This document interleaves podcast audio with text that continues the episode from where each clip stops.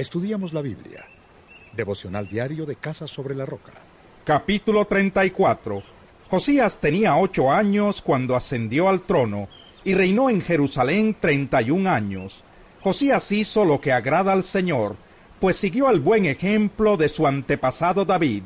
No se desvió de él en el más mínimo detalle.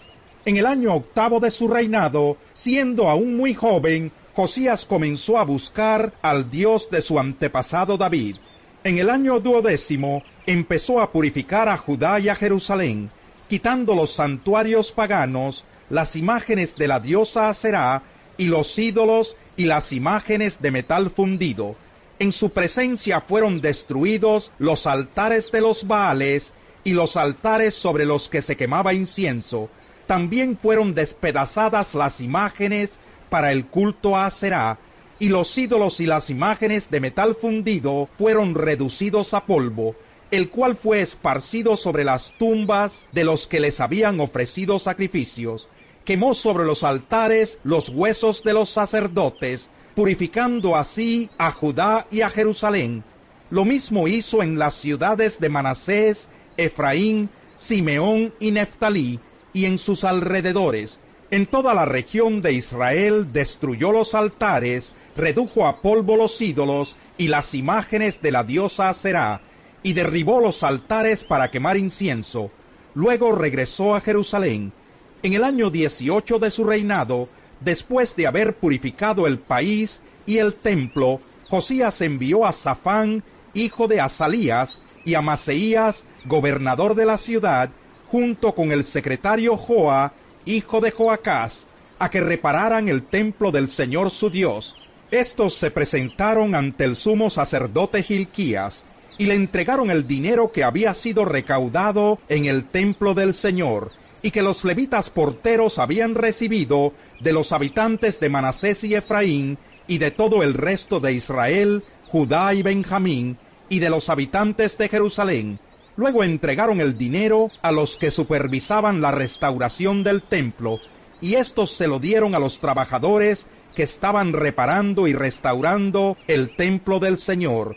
También les dieron dinero a los carpinteros y albañiles, a fin de que compraran piedras de cantera y madera para las vigas de los edificios que los reyes de Judá habían dejado deteriorar. Estos hombres realizaban su trabajo con honradez, los que estaban al frente de ellos eran los levitas Yahat y Abdías, descendientes de Merari, y Zacarías y Mesulán, descendientes de Coat. Los levitas que eran hábiles en tocar instrumentos de música eran los jefes de los cargadores y de todos los que trabajaban en la obra, fuera cual fuera su tarea. Entre los levitas había cronistas, oficiales y porteros. Al sacar el dinero recaudado en el templo del Señor, el sacerdote Gilquías encontró el libro de la ley del Señor, dada por medio de Moisés. Gilquías le dijo al cronista Safán, He encontrado el libro de la ley en el templo del Señor. Entonces se lo entregó, y Safán se lo llevó al rey. Le dijo, Majestad, sus servidores están haciendo todo cuanto se les ha encargado, han recogido el dinero que estaba en el templo del Señor y se lo han entregado a los supervisores y a los trabajadores. En sus funciones de cronista, Safán también informó al rey que el sumo sacerdote Gilquías le había entregado un libro, el cual leyó en presencia del rey. Cuando el rey oyó las palabras de la ley, se rasgó las vestiduras en señal de duelo, y dio esta orden a Gilquías, a Agicán, hijo de Safán, a Abdón, hijo de Micaías, al cronista Safán y a Asaías, su ministro personal. Con respecto a lo que dice este libro que se ha encontrado, vayan a consultar al Señor por mí y por el remanente de Israel y de Judá.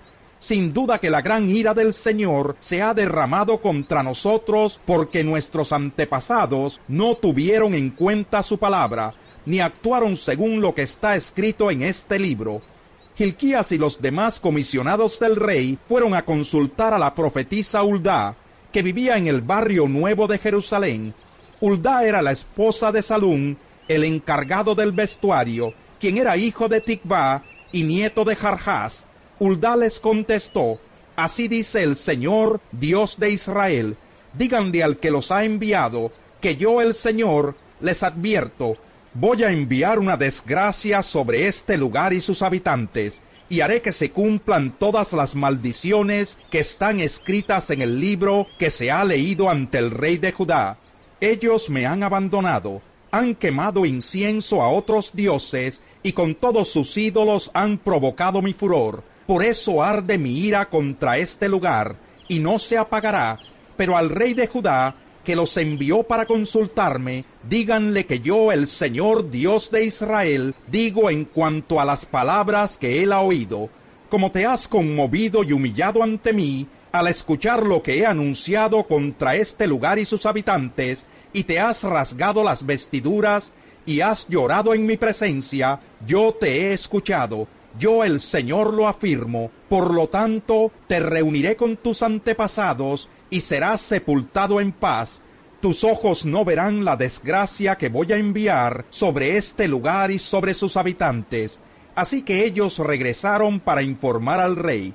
Entonces el rey mandó convocar a todos los ancianos de Judá y Jerusalén, acompañado de todos los habitantes de Judá y de Jerusalén, de los sacerdotes, de los levitas y en fin de la nación entera, desde el más grande hasta el más pequeño, el rey subió al templo del Señor, y en presencia de ellos leyó todo lo que dice el libro del pacto que fue hallado en el templo del Señor. Después se puso de pie junto a la columna del rey, y ante el Señor renovó el pacto, se comprometió a seguir al Señor y a poner en práctica de todo corazón y con toda el alma sus mandamientos, preceptos y decretos, cumpliendo así las palabras del pacto escritas en este libro. Después hizo que todos los que se encontraban en Jerusalén y en Benjamín confirmaran el pacto, y así los habitantes de Jerusalén actuaron según el pacto del Dios de sus antepasados. Josías suprimió todas las costumbres detestables que había en todo el territorio de los israelitas, e hizo que todos los que se hallaban en Israel adoraran al Señor su Dios. Mientras Josías vivió, no abandonaron al Señor Dios de sus antepasados. Capítulo 35 Josías celebró en Jerusalén la Pascua del Señor. El día 14 del mes primero celebraron la Pascua. Josías asignó las funciones a los sacerdotes y los animó a dedicarse al servicio del templo del Señor.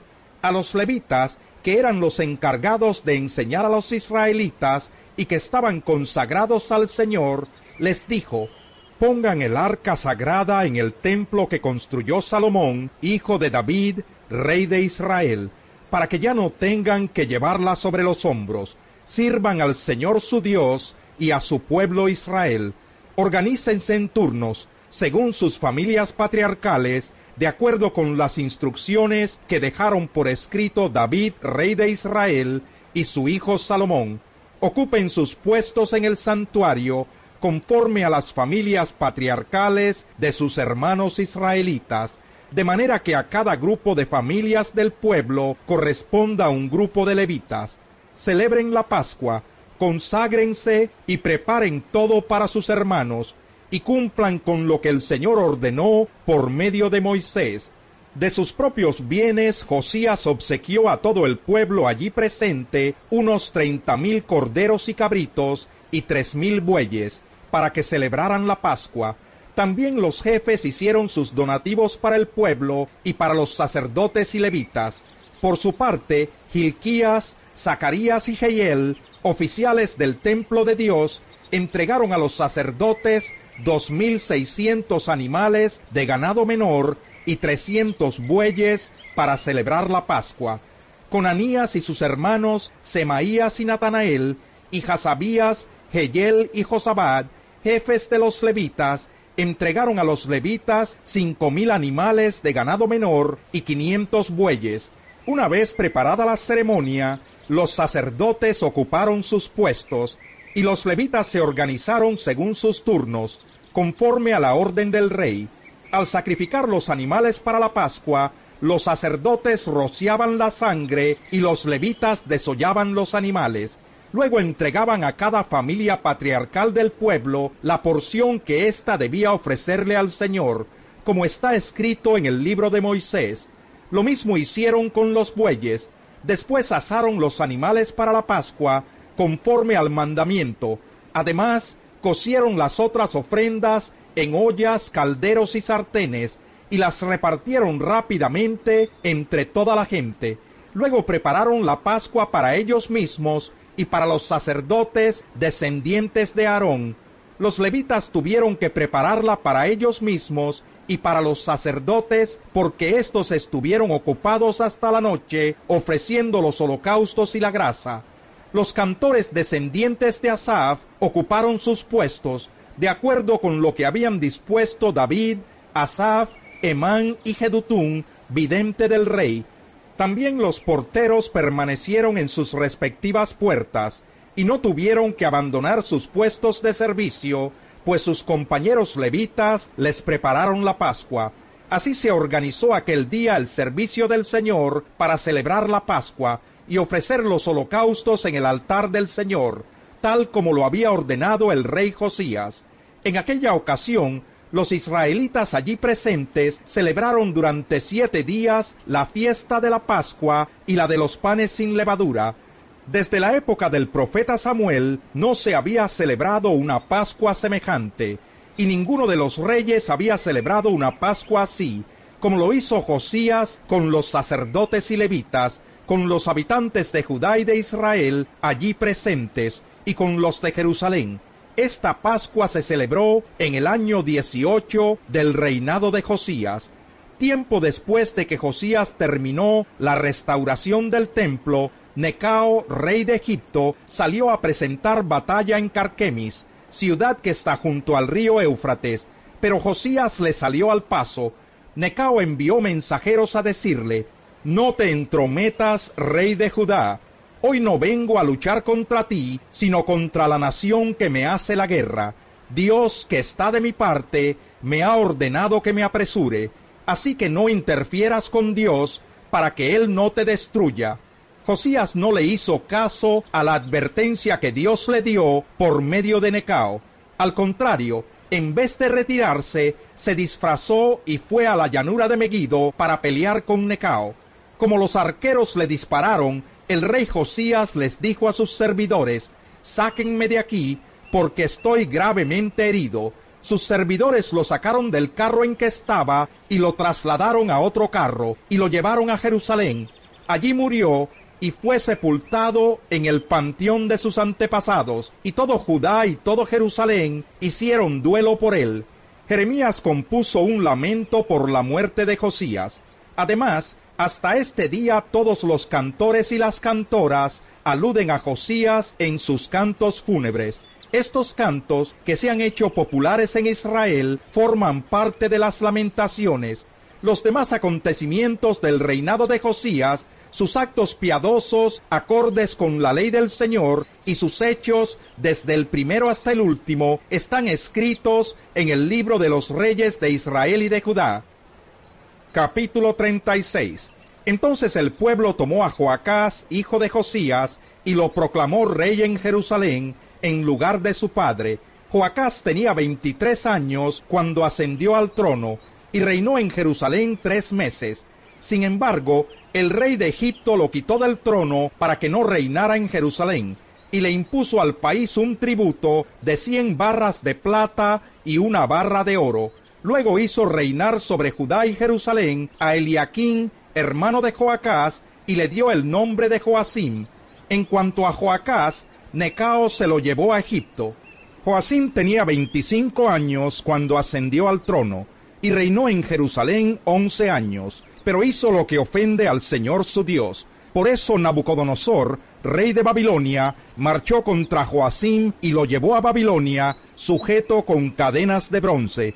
Además, Nabucodonosor se llevó a Babilonia los utensilios del templo del Señor y los puso en su templo en Babilonia.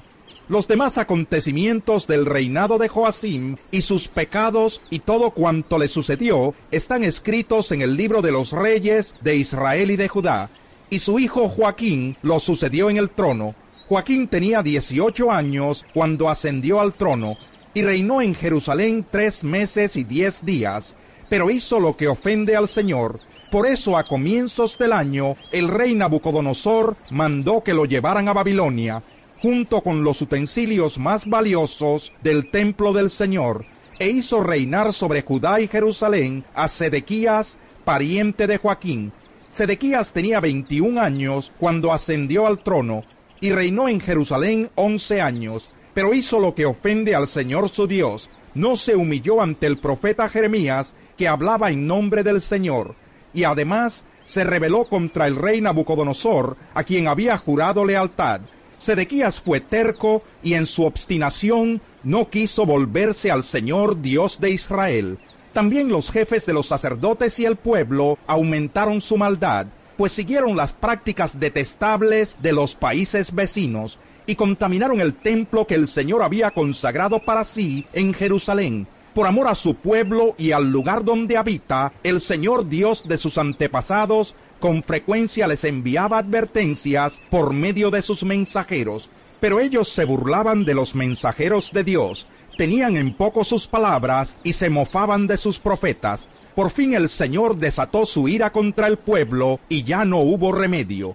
Entonces el Señor envió contra ellos al rey de los babilonios, quien dentro del mismo templo mató a espada a los jóvenes, y no tuvo compasión de jóvenes, ni de doncellas, ni de adultos, ni de ancianos. A todos se los entregó Dios en sus manos, todos los utensilios del templo de Dios, grandes y pequeños, mas los tesoros del templo y los del rey y de sus oficiales, fueron llevados a Babilonia.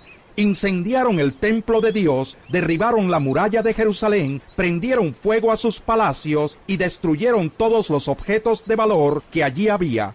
A los que se salvaron de la muerte, el rey se los llevó a Babilonia, y fueron esclavos suyos y de sus hijos hasta el establecimiento del reino persa. De este modo se cumplió la palabra que el Señor había pronunciado por medio de Jeremías.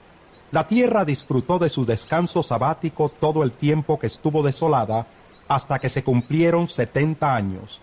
En cumplimiento de la palabra del Señor, dada por medio del profeta Jeremías, en el primer año del reinado de Ciro, rey de Persia, el Señor puso en el corazón del rey que promulgara un decreto por todo el reino, y así lo hizo. En forma oral y por escrito, el rey promulgó lo siguiente. Esto es lo que decreta Ciro, rey de Persia. El Señor Dios del cielo, que me ha dado todos los reinos de la tierra, me ha encargado también que le construya un templo en la ciudad de Jerusalén en Judá. Por tanto, cualquiera que pertenezca a ese pueblo, que se vaya y que el Señor su Dios lo acompañe.